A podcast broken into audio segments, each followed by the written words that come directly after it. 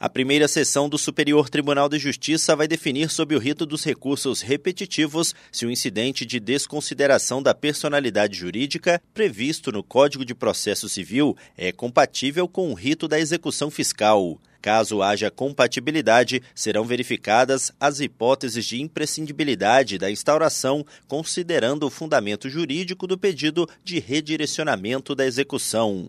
Foram selecionados cinco recursos de relatoria do ministro Francisco Falcão para representar a controvérsia.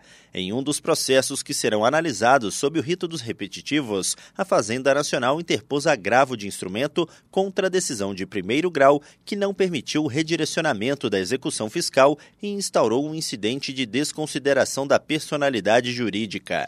O Tribunal Regional Federal da Terceira Região manteve a decisão do juízo, confirmando a obrigatoriedade da prévia instauração do incidente para comprovação da responsabilidade do sócio diante da dissolução irregular da pessoa jurídica. O ministro Francisco Falcão apontou que a discussão sobre a compatibilidade da execução fiscal com o incidente, assim como as hipóteses em que ele é indispensável, são causa notória de multiplicidade de processos, inclusive em trâmite no STJ, sendo necessária a uniformização do entendimento, tendo em vista a divergência entre as turmas da primeira sessão. O colegiado determinou a suspensão de todos os processos que envolvam a mesma matéria em primeira e segunda instâncias e também no STJ.